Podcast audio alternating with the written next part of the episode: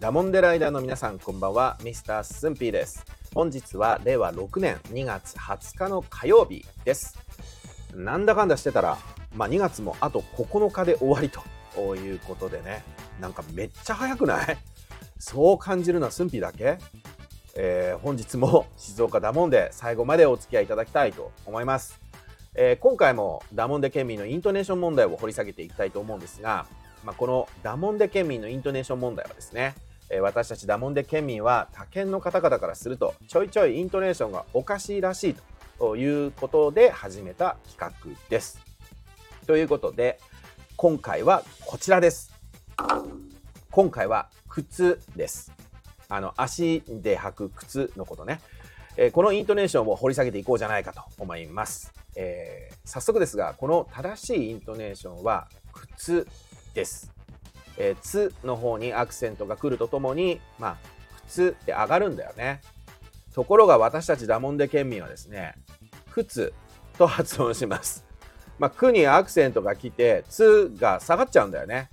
えー、違い、この違い分かりますか？大丈夫ですか？正しくは靴だそうです。靴ね。だけど、ダモンデ県民は靴、靴です。えー、ダモンデ県民の皆さん合ってるよね。靴って言うよね。えー、これもスンピーの学生時代に散々ね、相変わらずなまってんじゃねえのとかつってね、突っ込まれてね。えー、これも正しいイントネーションじゃねえのかと。えー、ただね、えー、スンピーの友人の中に、あの、名古屋の出身の方がいてですね、まあ、その友人はね、靴だろっつってね、味方してくれてね、この時だけは。だからね、静岡特有というよりも、あの、西方面、あの、静岡よりも西方面かな。西の方面は、靴じゃなくて、靴っていうのかもしれない。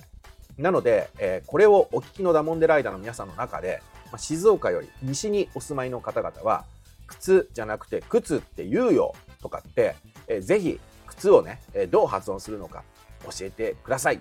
まあ、スンピーと同じって方々がね、多ければ、もうこれスンピー勇気出ますから、あ、やっぱいっぱいいるじゃんっつってね。えー、ということで、えー、今回はダモンデ県民のイントネーション問題、えー、靴を靴と発音してしまうというご紹介でした。えー、バカ当たってる？いや、靴って言うよって方は、ぜひいいねフォローお願いします。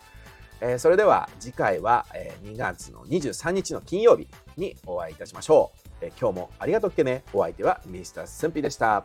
バイバーイ。